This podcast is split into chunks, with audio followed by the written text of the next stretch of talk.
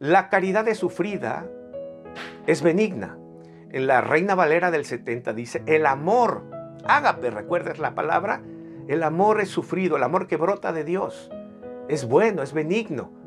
Aquí dice en esta versión, la caridad no tiene envidia, la caridad no es jactanciosa, no se envanece, no hace nada indebido, no busca lo suyo, no se irrita, no piensa el mal, no se goza en la injusticia, mas se goza en la verdad. Todo lo sufre, todo lo cree, todo lo espera, todo lo soporta. La caridad, el ágape, el amor que brota de Dios. Un mes para eso. ¿Qué te parece? Y déjame cerrar con este pasaje bíblico que te va a bendecir. El último versículo de este capítulo dice así.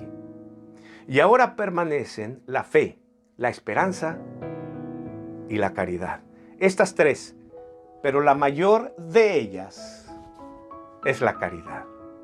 Que en el mes de noviembre realce la caridad de nosotros. Vamos a amar a Dios. ¿Quieres amar a Dios? ¿Quieres hacerlo tu Dios hoy? ¿Quieres recibirlo en tu corazón? Comencemos con una sencilla oración. Te invito, ahí frente a tu dispositivo, no te despegues. Haz algo bueno por ti, por los tuyos, por tu generación. Entrega tu vida a Cristo, porque solo Cristo hace la diferencia en nosotros como seres humanos.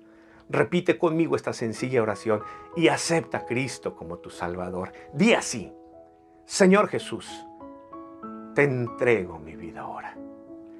Quiero que seas mi Dios y mi Señor. Te recibo como mi Salvador y mi Señor desde ahora y para siempre.